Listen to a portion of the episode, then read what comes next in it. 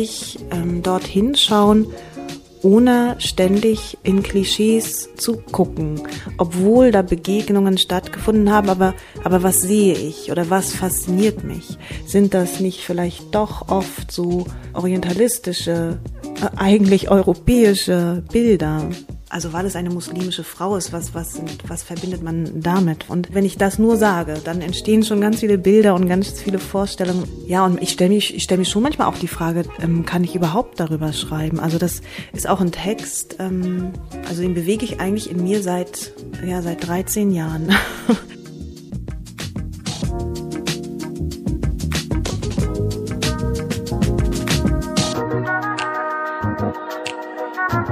Kapitelrauschen, der Literaturpodcast für Mecklenburg-Vorpommern. Schön, dass ihr wieder auf Play gedrückt habt und wir gemeinsam in die siebte Folge Kapitelrauschen einsteigen. Mein Name ist Anna Ahlers und heute darf ich mich mit Anke Bastrop zu ihren Gedichten und Geschichten austauschen. Wir bewegen uns also im Zusammenspiel von Lyrik und Prosa. Dabei erfahren wir außerdem mehr über ihren Text Speak, der uns auf eine ganz persönliche Weise mit nach Ägypten führt. Stefan Lesker bringt uns den Begriff des Prosagedichts etwas näher und von Stefan Knüppel des Fallader Hauses in Karwitz erfahren wir, warum sich ein Ausflug in die Feldberger Seenlandschaft lohnt, um dem Autor Hans Fallader näher zu kommen.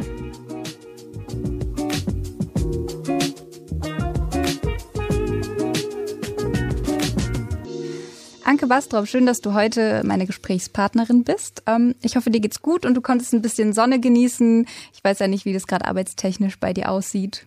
Ja, danke für die Einladung. Ich bin gerade eher ziemlich am Arbeiten, aber die Sonne scheint durchs Fenster. ja, das ist immer sehr wertvoll. Lass uns dich vorstellen. Ich habe mir überlegt, ähm, ich werfe ein paar Fragen ein, die vielleicht so ein bisschen von einem Freundschaftsbuch abgekoppelt sind auch nicht jede einzelne Frage jetzt, wie dein Name ist oder so, sondern das Ganze ein bisschen aufmischen. Okay, du bist in Halle an der Saale geboren und äh, in Parchim aufgewachsen, lebst in der Nähe von Schwerin, ähm, hast eine Ausbildung zur Buchhändlerin gemacht. War das in Parchim selber eigentlich? Ja, genau. Das war der praktische Teil war in Parchim und der theoretische in Leipzig. Und ähm, jetzt meine Poesiefrage. Das erste Buch, was mich fasziniert hat, Wow. also, da kann ich gleich so eine kleine Geschichte erzählen. Auch raus. also ich hatte als Jugendliche so ein Fable für so ein bestimmtes Thema und ich kann jetzt nicht ein Buch nennen, aber ich kann erzählen, dass ich immer in Parchim in die Bibliothek gegangen bin und mir alles, was ich gefunden habe, über Hexenverbrennungen ausgeliehen habe. Und dieses Thema hat mich einfach wahnsinnig fasziniert und das ist auch heute noch so. Wow, okay. Ja, das ist auf jeden Fall ein sehr äh, faszinierendes Thema, glaube ich. Vor allem als junger Mensch. Danke fürs Teilen. Ähm, du hast dann Germanistik und Journalistik studiert und am Deutschen Literaturinstitut in Leipzig ähm, auch studiert. Hast du dann dort deinen Master gemacht? Ähm, also das ist bei mir schon ein bisschen länger her und ich bin schon ein bisschen älter. Ich habe äh, Magister gemacht. ah ja, ja, sorry, ich habe es total durcheinander gebracht. Und am Literaturinstitut, da gab es noch das Diplom. ja, du siehst so jung aus. Ja, vielen Dank. Okay, und äh, passend dazu die Poesiefrage. Die Liebe zur Sprache hat mich gepackt. Die Liebe zur Sprache hat mich gepackt, als ich entdeckt habe, dass die Sprache Schmerz verwandeln kann. Ui, ja, das stimmt. Und ähm, gerade studierst du, beziehungsweise gerade ähm, promovierst du oder ja, schreibst eine Dissertation an der Uni Rostock mit Professor Dr. Holger Helbig und zwar ähm, über Texte von Angela Kraus. Und in meiner Dissertation befasse ich mich genau mit mit dem Schweigen. Das ist ein cooler Teaser, weil wir kommen natürlich gleich äh, auch nochmal zurück auf das Thema. Und ja, du bist ja eine durch und durch MV-Autorin, weil du lebst noch in der Nähe von Schwerin, du lebst noch hier in Mecklenburg-Vorpommern. Hat äh, dein Leben in Mecklenburg-Vorpommern auch ein bisschen dazu beigetragen, dass du ja viel Lyrik über Natur auch schreibst? Ähm, ja, also ganz bestimmt. Also die Natur hat ähm, einen ganz starken Einfluss auf mein Schreiben und auch so, wie ich jetzt gerade lebe. Also muss man sich vorstellen, ähm, ich lebe praktisch umgeben von Feld, Wiese, Garten mhm. und Wald und See. Schön. ja, und das beeinflusst mein Schreiben ganz stark. Also du schreibst ja selber Lyrik und Prosa und hast halt eben auch schon in Anthologien und Literaturzeitschriften veröffentlicht. Ähm, Gedichtband Pyrit 2013 im Verlagshaus Berlin erschienen. Dann gibt's ein kleines Haiku-Band von 2018, was du mir noch mitgegeben hast. Nachrichten des Meeres ans Feld auf Graspapier gedruckt. Äh, fand ich sehr beeindruckend, daran zu riechen. Ich habe dir gesagt, das erinnert mich an mein Meerschweinchen, aber das ist gar nicht böse gemeint. ich finde es eine super Idee. es riecht ein bisschen nach Heu. Ähm, und 2020 warst du unter den FinalistInnen des Literaturpreises Mecklenburg-Vorpommerns. Dazu passend der Text Speak, zu dem wir auch gleich noch kommen. Und ähm, im September 2021, also dieses Jahr, erscheint der Gedichtband von Rasha Habal, die letzte Frau, bei der du bei Nachdichtungen unterstützt hast im Team. Und zu guter Letzt noch zu erwähnen, du gibst Schreibkurse ähm, für Kinder und Jugendliche. Da habe ich noch die Frage, ähm, das Handwerk des Schreibens weiterzugeben, liegt mir am Herzen, weil?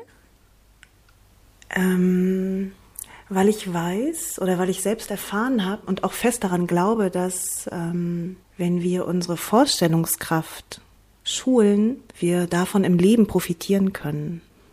Man kann einüben, dass man manches ähm, ja selbstwirksam verändern kann. Toll.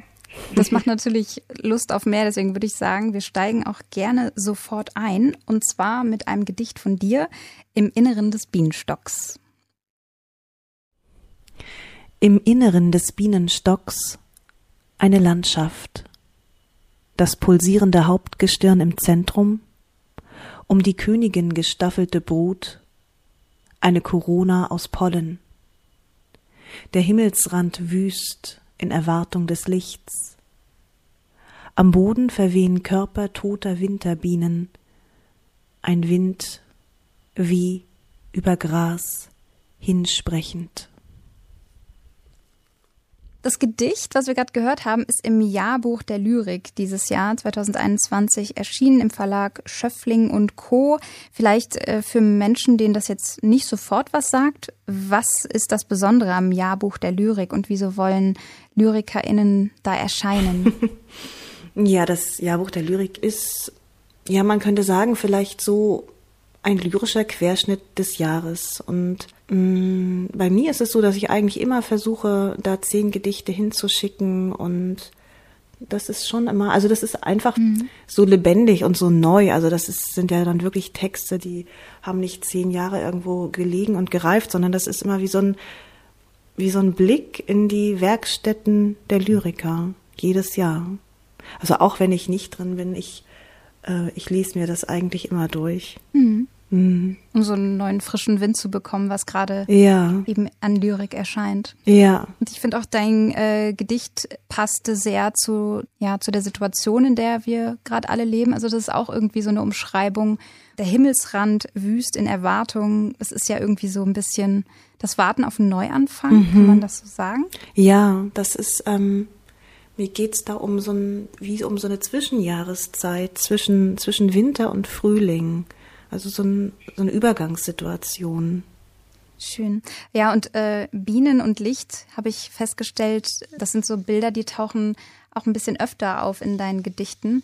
Ähm, hast du da so einen speziellen Bezug zu? Also es sind ja schon starke Symboliken. Es ist, glaube ich, eigentlich, also mit dem Licht, mit dem Licht habe ich es einfach ein bisschen. Das, das versuche ich manchmal auch ein bisschen zu umgehen, weil, ähm, weil das immer wieder kommt. Also das ist wie so ein Wort, ich glaube, ich sehe auch eigentlich immer eher so, so Landschaften vor mir beim Schreiben, also mehr als, ähm, als schon Text. Und da geht es mir ganz oft so um, um den Lichteinfall. Oder es geht mir nicht darum, sondern ich, ich sehe das einfach so. Und die Bienen, also mit den Bienen ist es eigentlich sehr konkret, weil ähm, mhm. ich irgendwann gern Bienen haben wollte. Und wir haben im Garten äh, fünf Bienenvölker und sind Hobbyimker, mein Mann und ich. Klingt, als hättet ihr euch eure eigene Naturwelt aufgebaut. Ja. Richtig gut. Ja, das ist schon Also einerseits, ähm, weil du vorhin auch gesagt hast, so MV-Autoren ist das schon ein bisschen wie so eine, wie so eine Blase, wie so eine ziemlich friedliche Blase. Ja. Und ähm, gleichzeitig geht's mir schon auch immer sehr darum, also dann ganz woanders hinzuschauen. Mhm. Auf den Kontrast kommen wir auf jeden Fall nochmal zu sprechen. Ja. Mensch und Natur, ähm, auch dein Gedichtband Pyrit, den du mir netterweise mitgegeben hast, enthält äh, zahllose äh, Gedichte über den Menschen in der Natur. Mhm. Ähm, und daraus würde ich jetzt gern nochmal zwei Gedichte abspielen. Als die zarte, ich glaube, blaue Libelle klopfte, griffen Landvermesser nach ihrem Klopfen wie nach Steinen. Landvermesser stolpern über keinen Stein, wie ich, die der Libelle folgte. In den Satelliten ihrer Augen streicht sich zusammen, was Libellen durch die Flügel sieben. Was machen denn die Landvermesser ohne Land, mit all dem Unsichtbaren, durch das sie stapfen?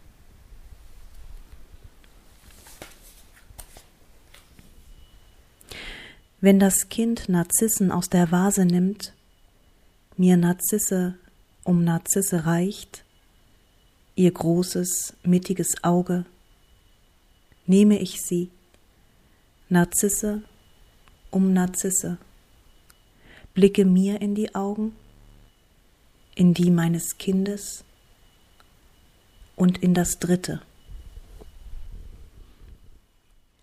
Ähm, ja, das Gedicht mit den Narzissen hat mich irgendwie besonders gecatcht, weil, also das ist so die Rückbesinnung zur Kindlichkeit, finde ich. Und Narzissen, ähm, ich bin mir nicht sicher, aber sind es nicht auch Blumen, die irgendwie mit Narzissmus in Verbindung stehen, der ja, ja eine Erwachsenenangewohnheit ist, die nicht gerade schön Mhm. ist? Genau, also das Wort auf jeden Fall transportiert das. Das habe ich so geschrieben mit diesem Anklang oder im Bewusstsein dieses Anklangs. Das hat mich sehr berührt auf jeden Fall. Also so kann man Narzissmus auch in eine Blume packen und es eben auf diese Weise rüberbringen. Und nicht jeder versteht es so. Vielleicht fixiert sich der eine oder die andere auch eher auf das Kind. Ähm, ja, Lichtkinder, auch das Thema Geburt äh, taucht bei dir sehr oft auf. Hast du da, also weil ich, also ich finde, der ganze Gedichtband zieht sich irgendwie wie eine Geburt. Man kann es nicht wirklich fassen. Vielleicht ist es auch das Suchen nach dem Ich. Hast du da so einen speziellen, ja, eine spezielle Verbindung zu dem Thema? Also, also ja. wo fange ich an, wo höre ich auf? Das hat auch einen biografischen Hintergrund. Also ich habe, ähm, ich bin Mutter von drei Kindern und also habe Geburtserfahrungen, Gebärerfahrungen gemacht und habe im Zuge dessen festgestellt, also das Schweigen. Du weißt ja, das Schweigen ist mein Thema. Nicht nur in der Doktorarbeit, sondern ich habe auch bei diesem Thema festgestellt, ähm, dass das also ziemlich tabuisiert ist. Also dass Frauen sehr wenig ähm, darüber sprechen, was sie während des Gebärens so erlebt haben. Ja. Und ich habe auch sehr wenige Gedichte gefunden, sehr wenige, sehr wenige Texte. Also das hat sich inzwischen schon verändert und verändert sich auch weiter. Aber ich selbst hatte sowohl als, als gerade Mutter gewordene Frau als auch als, als Lyrikerin ganz stark das Bedürfnis, für diese Erfahrung eine Sprache zu finden. Also für diese sehr körperliche Erfahrung und auch für dieses ähm, ganz schwer Sagbare, was da passiert. Ja. Mhm. Wow, cool. Du hast dich auch, glaube ich, für Hebammen eingesetzt damals hier in Mecklenburg-Vorpommern. Ja, das, das war sogar eine ziemlich große Sache. Und es hängt auch alles mit diesen Erfahrungen zusammen, dass mir im Zuge dessen bewusst geworden ist, welche Bedeutung der Beruf der Hebamme hat. Also wie wichtig eine Hebamme für die werdende Mutter ist. Und ich habe damals ähm, eine Petition gestartet. Meine Forderung war, dass die Sicherung des Hebammenwesens in den Koalitionsvertrag aufgenommen wird. Diese Petition hatte Erfolg und das war so ein, also es wurde tatsächlich ähm, in den Koalitionsvertrag dann na, nach einem gewissen Wirbel, den wir da veranstaltet haben, ähm, aufgenommen. Und das habe ich damals als so einen Schritt gesehen, also nicht ähm, als endgültiges Ziel oder so, aber ich dachte, das ist etwas, was was anstößt und was vielleicht auch ermutigt. Also Ja, es zumindest zu versuchen. Total. Und das auch als Autorin so, ne? Also Aktivismus und Autorinnenschaft Mhm. bringt man sicherlich miteinander in Verbindung, aber ich glaube, zu diesem Thema habe ich das noch nicht gehört. Und ähm, das dann mit dem Thema Schweigen zu verbinden, äh, klingt für mich irgendwie wie eine große Kunst. Es ist, glaube ich, auch wirklich ein ganz schöner Balanceakt. Also dieser Aktivismus hat ja auch was ganz Lautes, fast Schreiendes. Und das Ja. Thema selbst, da habe ich immer eher so einen Impuls, das beschützen zu wollen. Also sprachlich, da sehr behutsam zu sein. Also das ist, glaube ich, schon ein Balanceakt gewesen. glaube ich. Ja, das stimmt. So über die Geburt wird selten auch gesprochen in der Gesellschaft. Super interessantes Thema. Mm, ja, jetzt sind wir auch schon ganz abgekommen von äh, Pyrit. Ich wollte dich eigentlich noch fragen, warum, das passt jetzt irgendwie nicht mehr ganz so gut, aber ich frage trotzdem, warum äh, Pyrit? Geht es um den Edelstein? Genau, das, ähm, das war eine lange Suche, diese Titelsuche.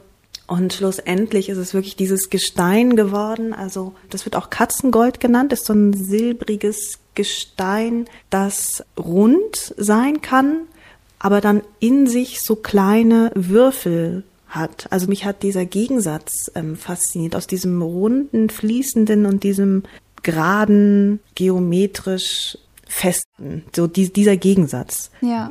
Also mit diesem Pyrit irgendwie begleitet der mich noch. Also vielleicht wird er irgendwie noch mal einfließen und ich werde ihn noch mal genauer anschauen. Das war vielleicht fast eher was zukunftsweisendes, als ähm, als mir damals so ganz bewusst war. Also er zieht sich weiter durch dein literarisches Schaffen. Glaub schon, er fasziniert mich noch. Es, ich bin noch nicht fertig Ja. mit ihm. Wir haben ja immer auch noch so einen literaturtheoretischen Teil von Stefan Leska. Und bei dir und auch, wenn wir gleich noch über Angela Kraus sprechen, geht es ja immer so ein bisschen um das Zusammenfließen von Lyrik und Prosa.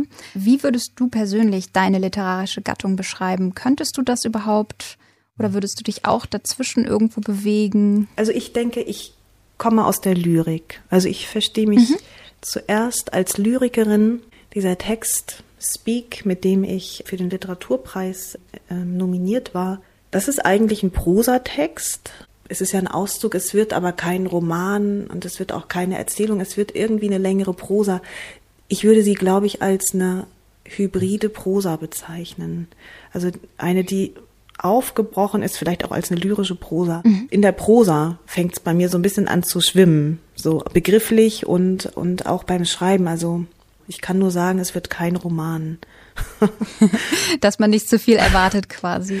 Also, Ja, dass man das- keinen Roman erwartet. Genau, also ich glaube, ich hatte lange das Gefühl, ähm, es gibt so eine unausgesprochene Erwartung, dass man Autorin ist, wenn man einen Roman geschrieben hat. Und alles andere ist so ein bisschen Beiwerk.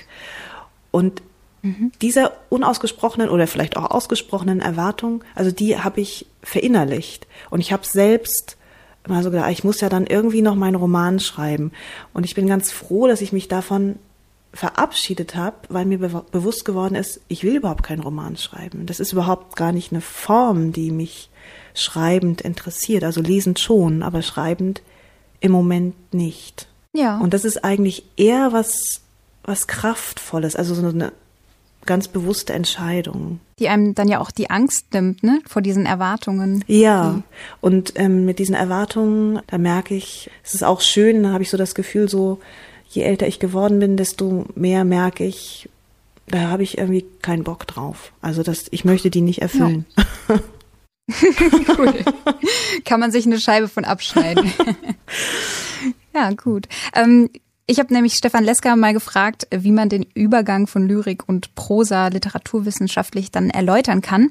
Und ähm, er hat sich mit dem Prosa-Gedicht beschäftigt. Rascheln aus dem Zettelkasten. Fundstücke aus der Literaturgeschichte mit Stefan Leska. Die schöngeistige Literatur lässt sich bekanntlich in drei Hauptgattungen einteilen. Lyrik, Epik, Dramatik. Aber natürlich muss man niemandem erklären, dass damit das Spektrum literarischer Darstellungsweisen keinesfalls erschöpfend umschrieben ist.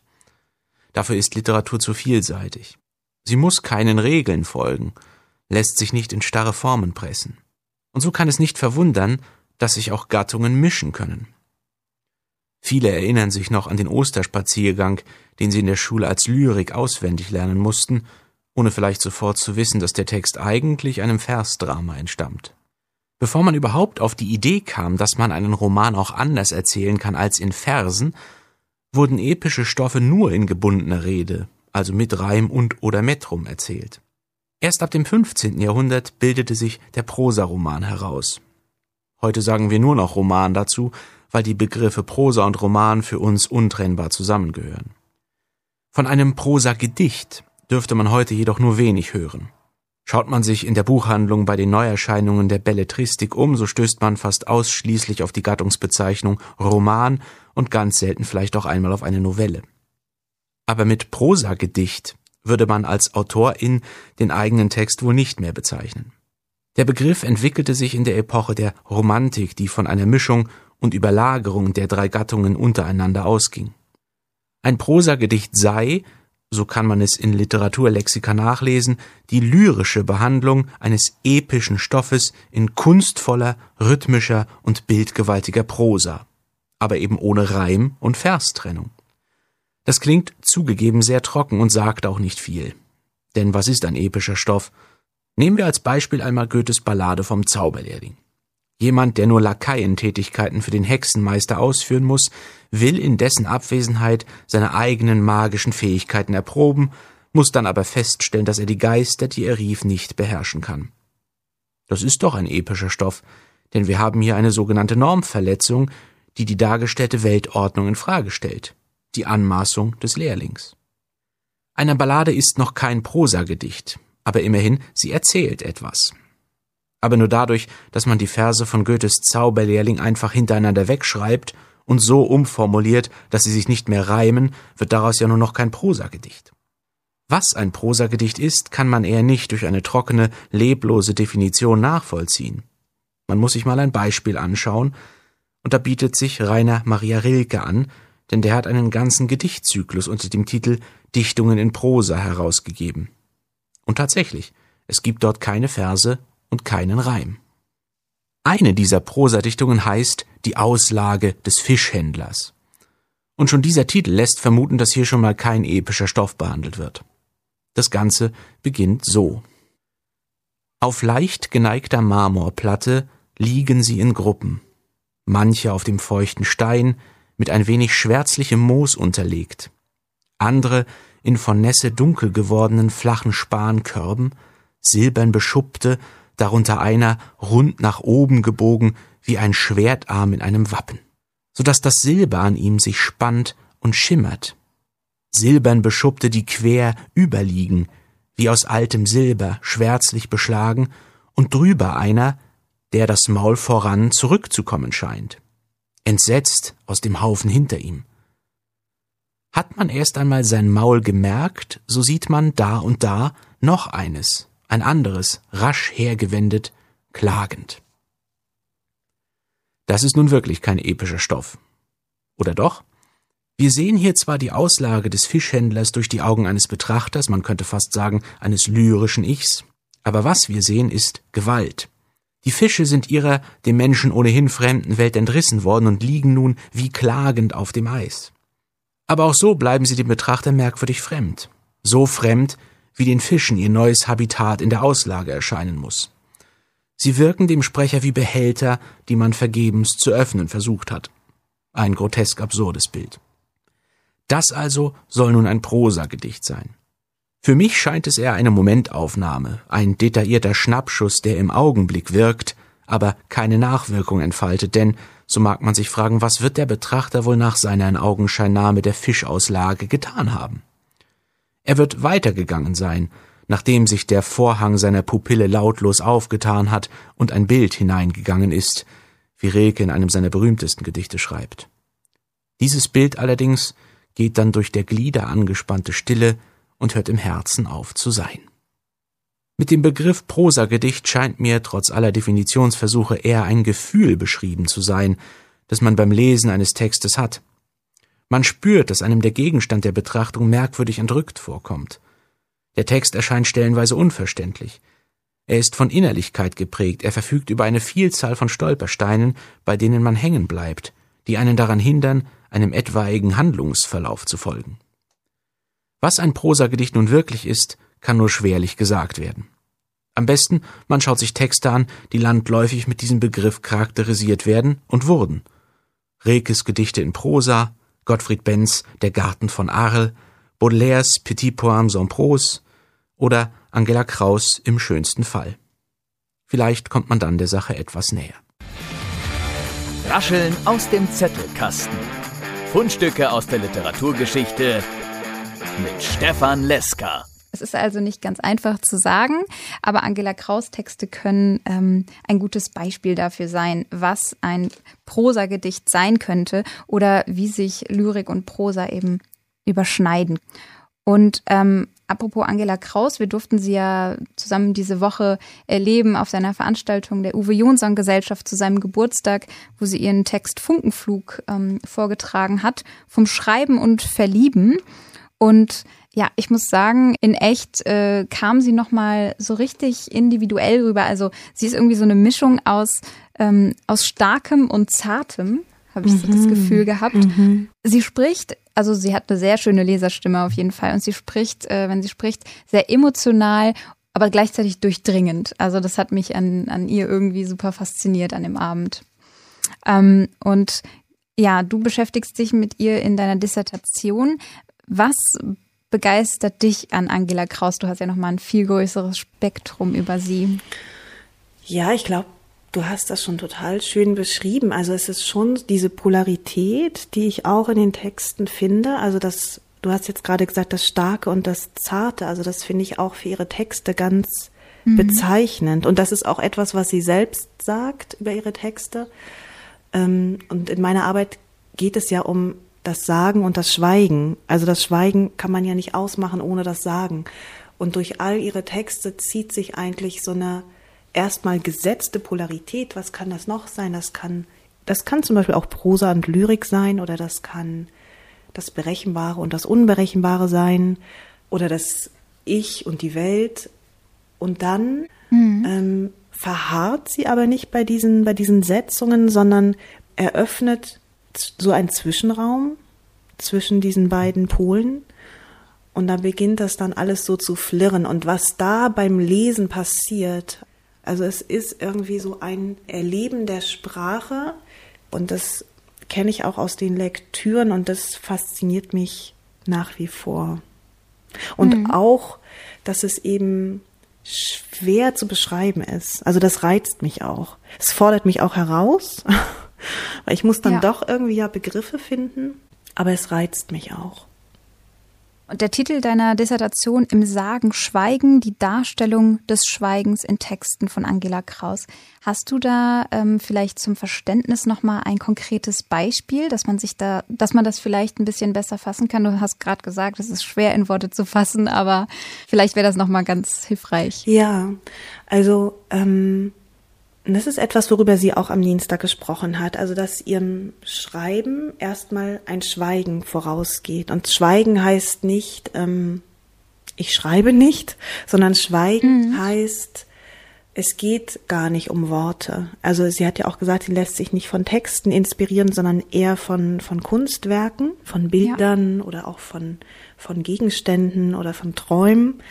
Und dem Schreibprozess geht ein langes Sinieren voraus, also ein fühlendes, sinnlich konkretes Wahrnehmen, ganz bewusst. Und mh, mm, sie versucht, diese, diese Vorarbeit frei zu halten von, von Begriffen. Also alles, was schon bewertet und einordnet und systematisiert und strukturiert, also schon ein Weltgebäude, um mit ihren Worten zu sprechen, erschafft, versucht sie eigentlich abzustoßen, sich ganz ins Offene zu begeben, ins, ins Wortlose und hauptsächlich zu fühlen oder auch, auch denken zu fühlen natürlich. Und ähm, das nennt sie dann das Unsagbare so in ihren Poetikvorlesungen. Also da ist schon mal dieser Begriff, ähm, der mit dem Schweigen was zu tun hat.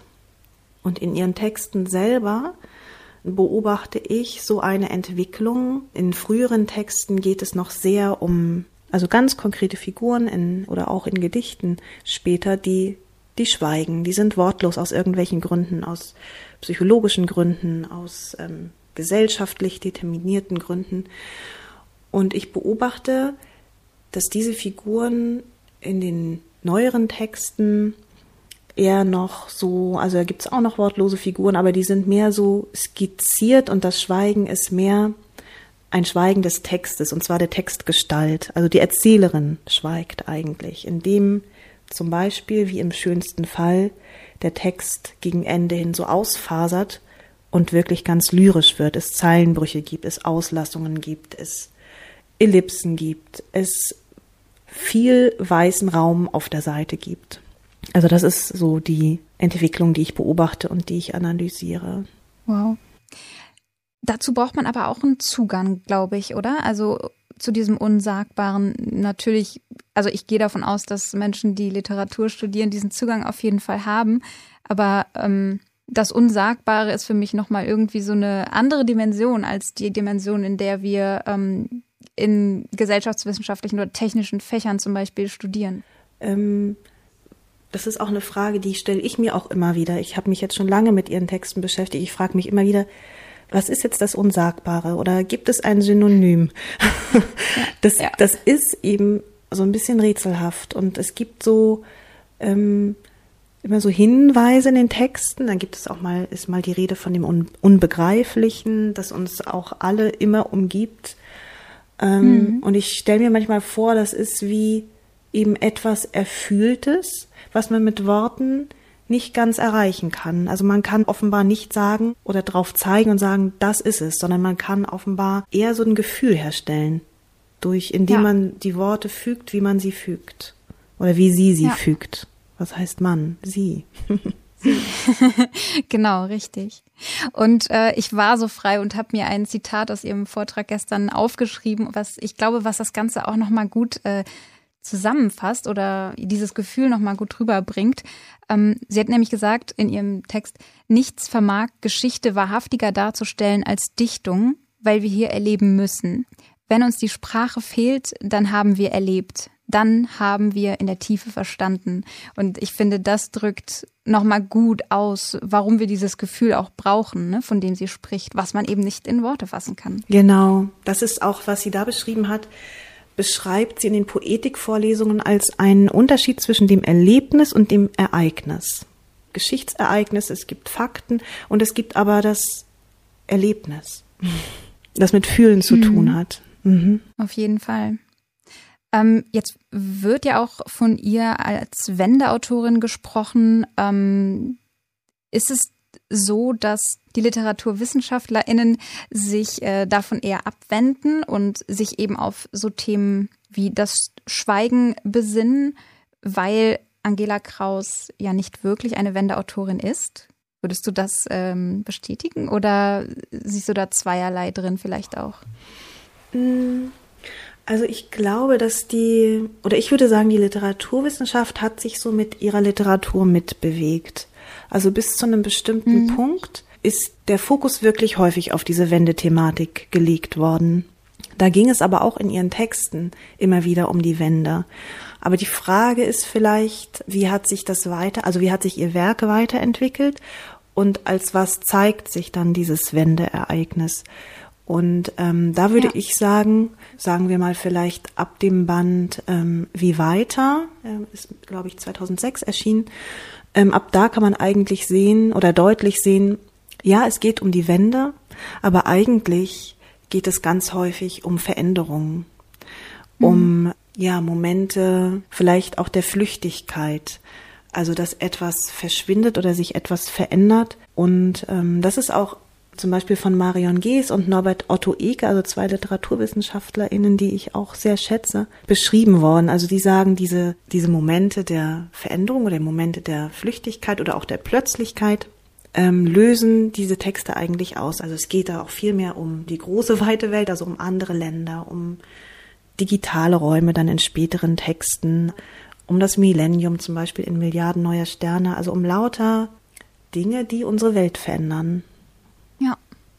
Das äh, klingt sehr, sehr einleuchtend und logisch und hat mir auch gerade noch mal so ein bisschen den Horizont geöffnet. Ähm, danke auf jeden Fall für den sehr einprägsamen Angela Kraus Exkurs. Und ähm, wir kommen jetzt nämlich zu deinem Text Speak vom Literaturpreis MV 2020. Da ging es ja auch um das Wegbleiben von Sprache, aber aus dem Grund, dass ähm, die Protagonisten nicht dieselbe Sprache sprechen. Auszug aus einem längeren Projekt, hast du auch eben schon gesagt. Ähm, magst du vielleicht kurz beschreiben, was der Text thematisiert? Weil wir begeben uns ja dann, wie du auch eben schon angesprochen hast, an einen ganz anderen Ort der Welt. Ja, genau. Ähm, ja, dass sich da zwei Frauen begegnen, die aus unterschiedlichen Kulturräumen kommen. Also die eine ist offenbar mehr so ähm, in Mecklenburg-Vorpommern äh, verortet und die andere in einem arabischen Raum, also in Ägypten oder in, ja, da muss man auch noch ein bisschen vorsichtig sein, weil das, ähm, genau, da geht's nämlich auch schon mit einem Thema los, das mich sehr beschäftigt, nämlich ähm, der Orientalismus oder der eurozentristische Blick also was, was heißt das, dieser Ort in Ägypten? Also was verbindet man jetzt spontan gleich damit? Da habe ich nämlich gleich so Bilder und ähm, gleichzeitig möchte ich so rufen, nein, aber die meine ich gar nicht. Und es geht aber erstmal vor allem um diese Begegnung dieser, dieser beiden Frauen, um die Beziehung, die Freundschaft, die sich entwickelt und die eben weitestgehend ohne Sprache auskommt. Und gleichzeitig geht es natürlich um diese beiden Räume, um die Frage, Gibt es da eine Grenze oder kann man die auflösen? Wie kann man in den anderen Raum kommen? Darf man in den anderen Raum gehen? Um mhm. so Verflüssigungsprozesse.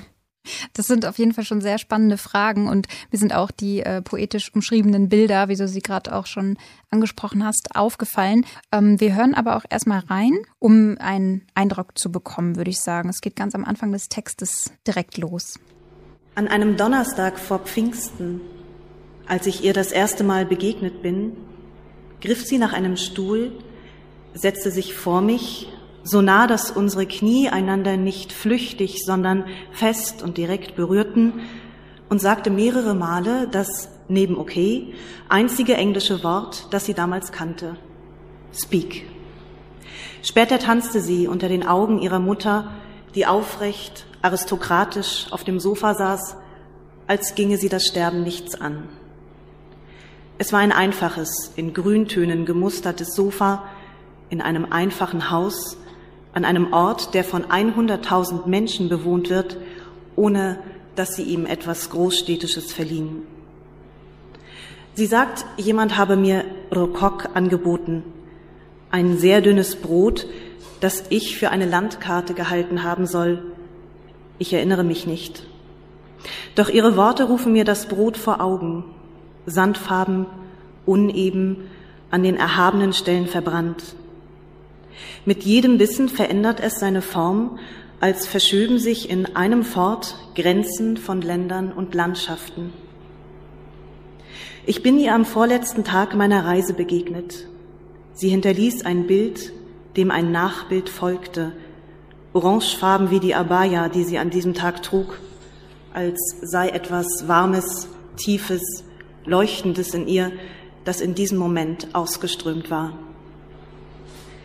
Im Alter von sechs Jahren hat sie etwas gesehen, das eine Trauer in ihr ausgelöst hat, die noch immer in ihren Augen ist, die ich schon damals gesehen habe, wie einen blanken, schwarzen Stein. An diesem Abend setzten sich ihre Schwestern, Cousinen, Nichten und Neffen zu uns. Sie übersetzten, was wir sagten, in vier verschiedene Sprachen. Ihre Wörter schwirrten wie Insekten durch den Raum und zogen um unsere Köpfe. Dabei wirkten sie fremd, als ahmten sie Sprachen, die wir kannten, nur nach. Manchmal ruft sie mich per Videocall an. Wir sehen einander in die Augen. Worte, die wir hin und wieder wechseln, treiben auf unseren Stimmen davon. An einem Wintertag, es lag so viel Schnee, dass Passanten sich schier unterschnallten und in schwarzen Ganzkörperanzügen wie Pucks über die Straßen glitten, erfuhr ich, dass ihre Mutter gestorben ist. Ich stellte mir vor, dass sie ganz allmählich zugeschneit und in einer weißen Landschaft wie unter einer Decke verschwunden war. Seitdem begegnet sie ihrer Mutter im Traum, jedes Mal trägt sie einen weißen Hijab, den sie unter dem Kinn mit einem kleinen roten Knopf verschlossen hat, und blickt sie mit Augen an, in denen Ernst und Hingabe nebeneinander stehen, dem lächelnden Gesicht einer alterslosen Frau. Ja, zuerst kam mir die Frage auf, sind die Person oder ist die Person äh, aus dem Text eine echte Begegnung? Also dem Text ist eine echte Begegnung vorausgegangen. Oder der Text, okay. die Entstehung des Textes wird von einer echten Begegnung begleitet, wobei auch die Begegnung im Text echt ist. okay. um es mal ein bisschen komplizierter zu machen. Hast du denn beim Aufschreiben, also ich gehe mal davon aus, du hast dann beim Aufschreiben diese Person auch noch ein bisschen besser kennengelernt, kann man das so sagen oder? Ja, das ist so eine Arbeit. Ähm, ich habe ja schon gesagt, das ist für mich selbst auch so eine Suchbewegung und ich, ich schaue selbst mal, wohin der Text mich führt und welche Fragen ich da überhaupt habe oder was ich suche. Der Text speist sich so aus ganz viel, also aus Notizen von Reisen, aus ähm, Notizen, mhm. die ich gemacht habe während dieser Begegnungen in Ägypten, aus Erinnerungen. Das sind zum Teil Fotos ähm, und ähm, auch so, wie du das schon sagst, dass ich auch jetzt noch ja Fragen stelle, die ich vielleicht dort, wenn wir den Alltag äh, gemeinsam erleben, nicht stellen könnte. Was für Fragen sind das, die dann aufgekommen sind? Du hast schon eurozentrische Sichtweise erwähnt.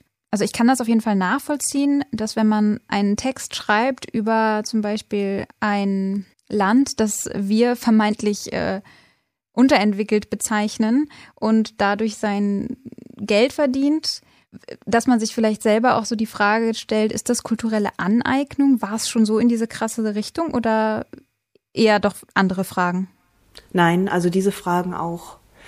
Diese Frage und ähm, aber auch so die Frage, ähm, kann ich ähm, dort hinschauen, ohne ständig in Klischees zu gucken, obwohl da Begegnungen stattgefunden haben, aber, aber was sehe ich oder was fasziniert mich? Sind das nicht letztlich ja. vielleicht doch oft so orientalistische, äh, eigentlich europäische Bilder?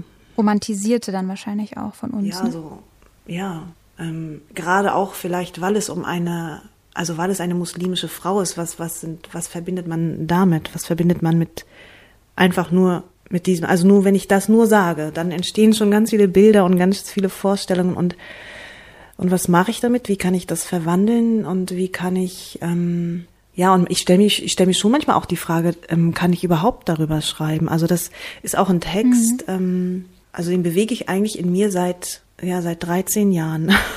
Also der verstummt auch immer wieder, weil ich mir auch immer mal sage, nee, so geht das einfach nicht. So, so kann ich das einfach nicht machen.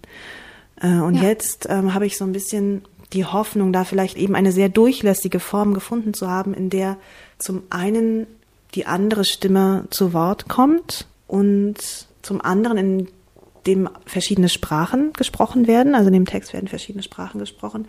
Und ja. es ist eben nicht so ein Felsbrocken, also nicht so ein monolithischer Text, der sagt, ähm, so ist die Geschichte von A nach B, die ist völlig rund, da gibt's gar keine Brüche, gar keine Fragen, gar keine Offenheiten, sondern all diese Fragen sind auch in diesen Lücken. In dem Text gibt's ja auch einige Lücken. Und so ähm, taste ich mich ähm, mit all meinen Fragen vorwärts. Oder vielleicht auch rückwärts. Ich lösche auch ganz viel wieder. ja. Aber super spannend, was sich da entwickelt und auch wie ja reflektierend das Ganze ist für dich als Autorin.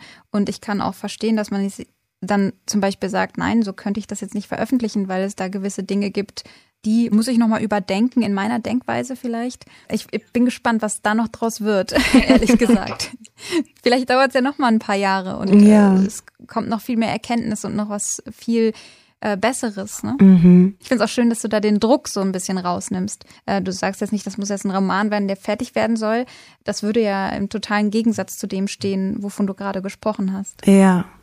Nee, das, das ähm, entwickelt sich auf jeden Fall weiter und ja, ich wünsche mir, dass es am Ende so eine, so eine Form hat, ähm, wo ich das Gefühl habe, das ist, das ist jetzt so ungefähr stimmig, ohne, ohne dass ich jetzt natürlich, ich kann auch nicht alles verändern und mir ist auch bewusst, dass gerade am Anfang so einige typische Bilder ähm, mhm. kommen. Also manchmal denke ich, das ist aber auch so eine Erkenntnis, die ich gewonnen habe, weil ich früher alles ausmerzen wollte. Also alles mit Auberginen und all diese ganzen Marktgeschichten, die ja auch sehr ja. typisch sind die hätte ich, glaube ich, früher ähm, gleich gelöscht oder mir gar nicht erst erlaubt. Und jetzt denke ich manchmal, naja, es ist auch gut, sowas mal zu setzen, um es dann im weiteren Verlauf vielleicht aufzulösen mhm. oder dem was anderes an die Seite zu stellen. Also das ist auch nicht so, dass man das irgendwie gar nicht machen darf oder so, sondern eher gucken, okay, und wovon wird das jetzt begleitet? Ja, wäre vielleicht auch spannend, äh, neben dem fertigen Projekt später dann deine Gedanken noch mitlesen zu können. Mhm, kann sein. Wow, danke für äh, die Einblicke in dein größeres Projekt, wo auch unter anderem Speak dann dazugehört. Und ähm, du hast bei dem Gedichtband die letzte Frau von Rasha Habal mitgearbeitet. Sie selber ist Syrerin und seit 2014 in Deutschland.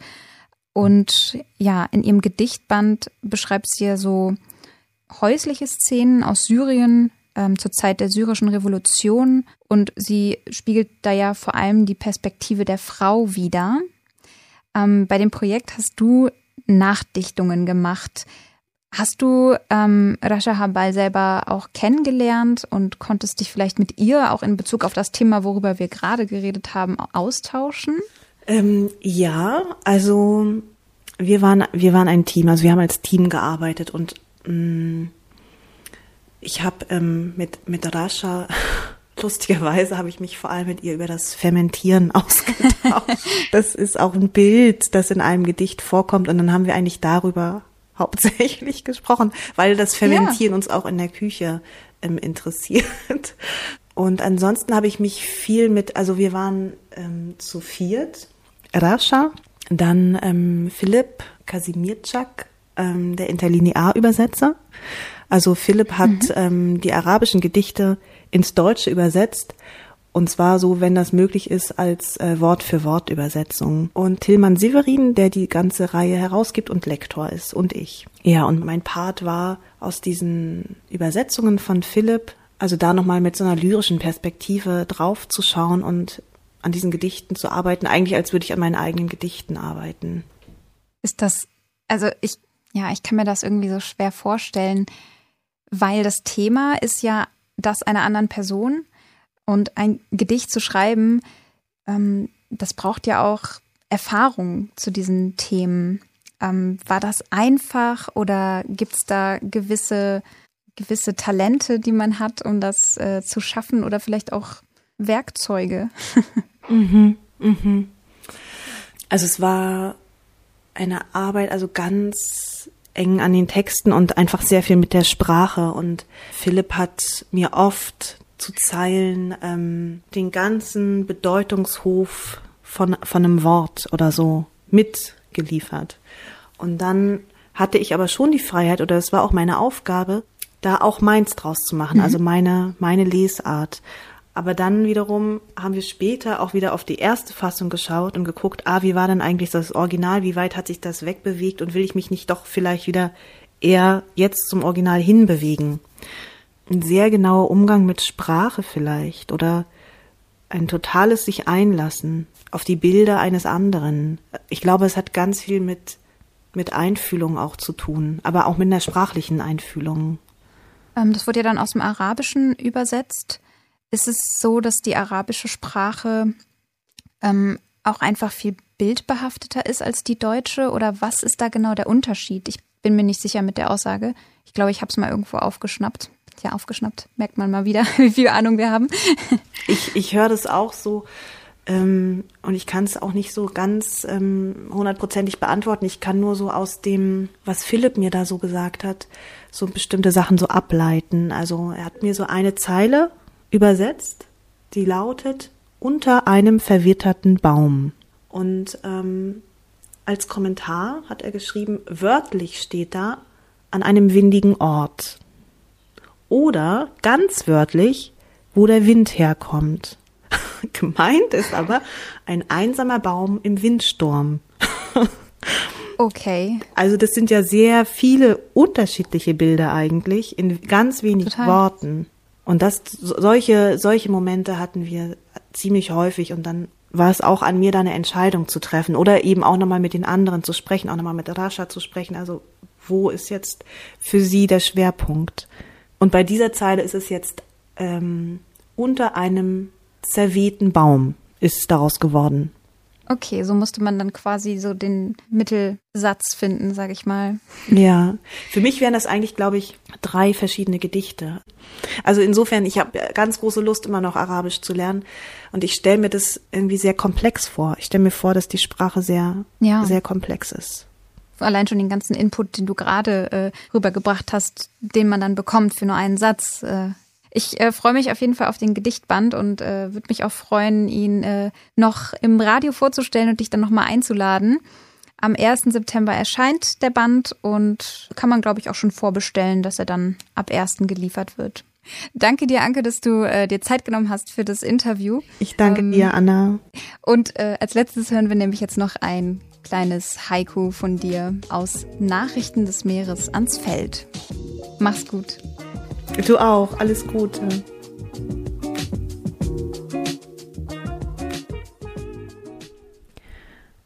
Alles verschwindet. Das Gras, die Vögel, das Laub und die Angst vergeht.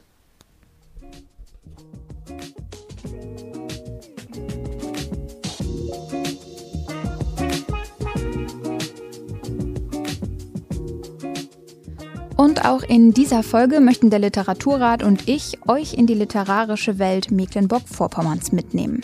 Passend zum Sommer geht es in Richtung Feldberger Seenlandschaft. In Karwitz befindet sich nämlich das Hans-Fallader-Haus und ich durfte mit Stefan Knüppel der Fallader Gesellschaft sprechen. Literatur im Land. Einrichtungen und Institutionen in Mecklenburg-Vorpommern.